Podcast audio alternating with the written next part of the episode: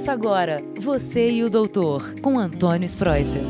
Olá, ouvintes do podcast Você e o Doutor. Como sempre, um prazer enorme estar falando com vocês para a gente cuidar da saúde, ter mais qualidades de vida e saber das novidades do mundo da medicina, né? E eu não poderia deixar de conversar e dividir com vocês um assunto que nós médicos estamos uh, atualizando os novos conceitos, valores e prescrições. Quando eu falo em prescrição, é sobre um medicamento que está sendo usado há mais de 30 anos no nosso meio, que é o uso do ácido acetil salicílico. O ácido acetil salicílico, ele começou a ser empregado no meio da medicina como um anti-inflamatório. Mas a gente viu que, além de anti-inflamatório, o ácido acetil salicílico tinha outras propriedades, sendo uma delas a anticoagulação. Ele é um anticoagulante, ou seja, ele não deixa o coágulo formar dentro dos vasos sanguíneos. Com isso, os cardiologistas e cirurgiões vasculares pensaram que todo mundo podia tomar como prevenção principalmente naquelas famílias que o pai teve infarto, a mãe teve AVC, o avô é diabético. Então o ácido acetil salicílico começou a ser tomado por todo mundo. Todos nós prescrevíamos: "Ah, você tem família que tem problema no coração? Então toma um comprimidinho de ácido acetil salicílico de manhã, aquele comprimidinho rosa pequenininho. Isso daí vai te fazer a prevenção, a profilaxia para você não ter infarto, AVC.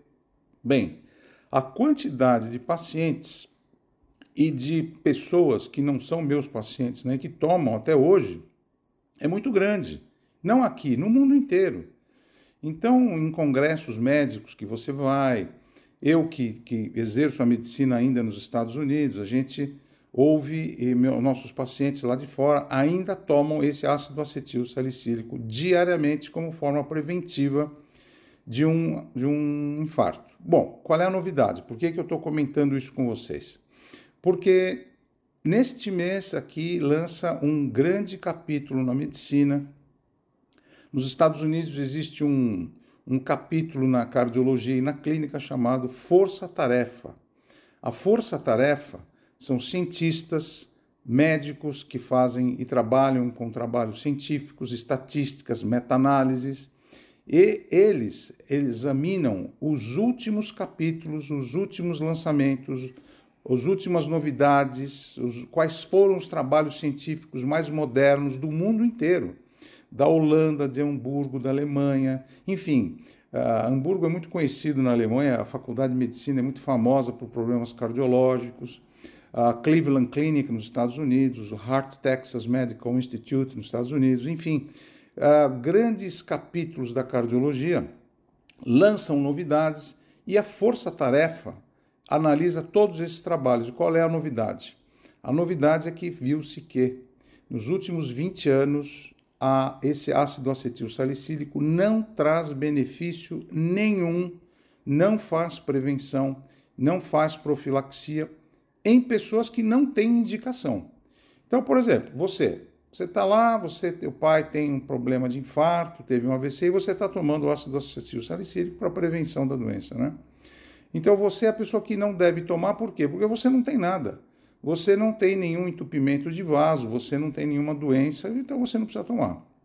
Então, por que que isso foi visto agora? Por que isso foi publicado agora?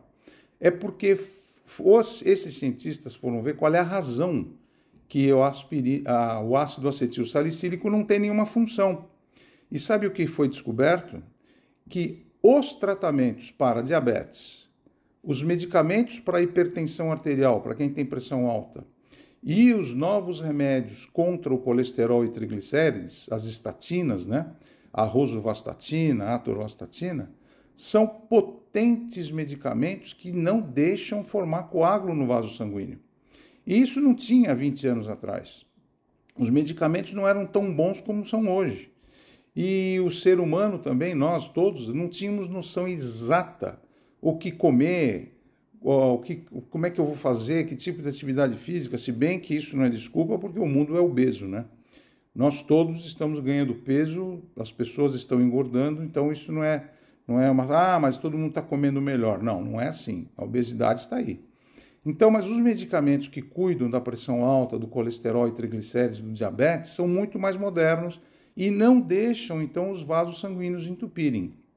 Então, a indicação atual para você tomar o ácido acetil salicílico hoje é sempre aquela que ele está associado a, um, a uma estatina ou um medicamento para baixar o colesterol, para que as placas de gordura ou ateromatose ou aterosclerose que você já tenha no teu corpo, para que elas não progridam, para que elas não avancem.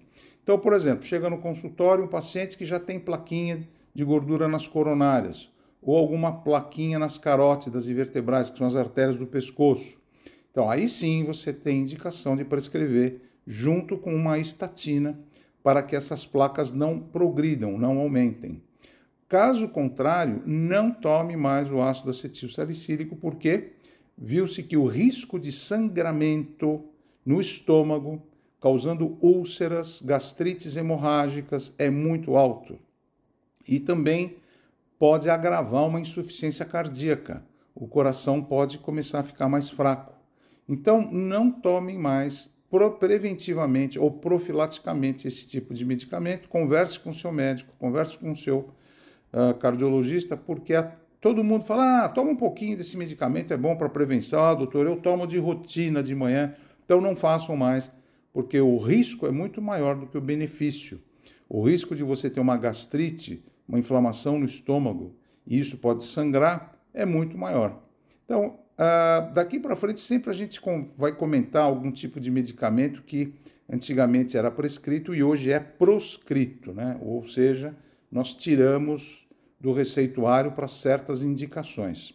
Então, essa é a novidade da semana e eu queria que vocês então pensassem nisso que eu falei e dividissem esse meu pensamento, isso que a gente está conversando já com e lendo né, na, na literatura médica para vocês se cuidarem melhor. Espero que vocês tenham entendido. Uma boa semana a todos, fiquem com Deus. E vamos, não esqueçam, hein? Vamos treinar todo dia. Agora está chegando o final do ano. Queria que vocês mantivesse a forma cada vez mais, hein? Tá bom?